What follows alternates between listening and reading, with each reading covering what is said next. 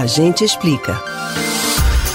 Você já deve ter ouvido falar que tudo em nosso corpo está ligado. Às vezes você anda estressado e por isso começa a sentir dores físicas em algum lugar. Esse é um dos tantos mistérios que envolvem o corpo humano. Agora imagine tomar uma vacina e ter uma reação adversa leve porque usa botox ou preenchimento labial. É isso que apontou um relatório do governo americano. Mas será que isso faz mesmo sentido? O estudo é suficiente para afirmar tanto? Entenda mais sobre esse assunto curioso no Agente Explica de hoje relatório da Food and Drug da agência do governo americano que produz testes clínicos sobre a eficácia das vacinas contra o novo coronavírus apontou que dois pacientes que receberam as doses da Moderna apresentaram edemas faciais relacionados a procedimentos estéticos recentes na pele.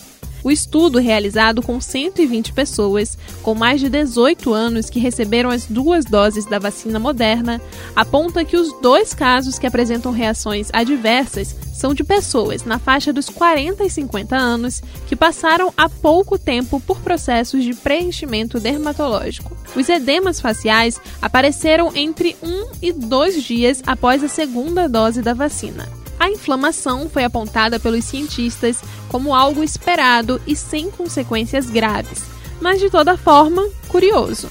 A reação adversa é uma resposta natural do sistema imunológico para reagir a algo que é estranho ao corpo, como as substâncias de um preenchimento.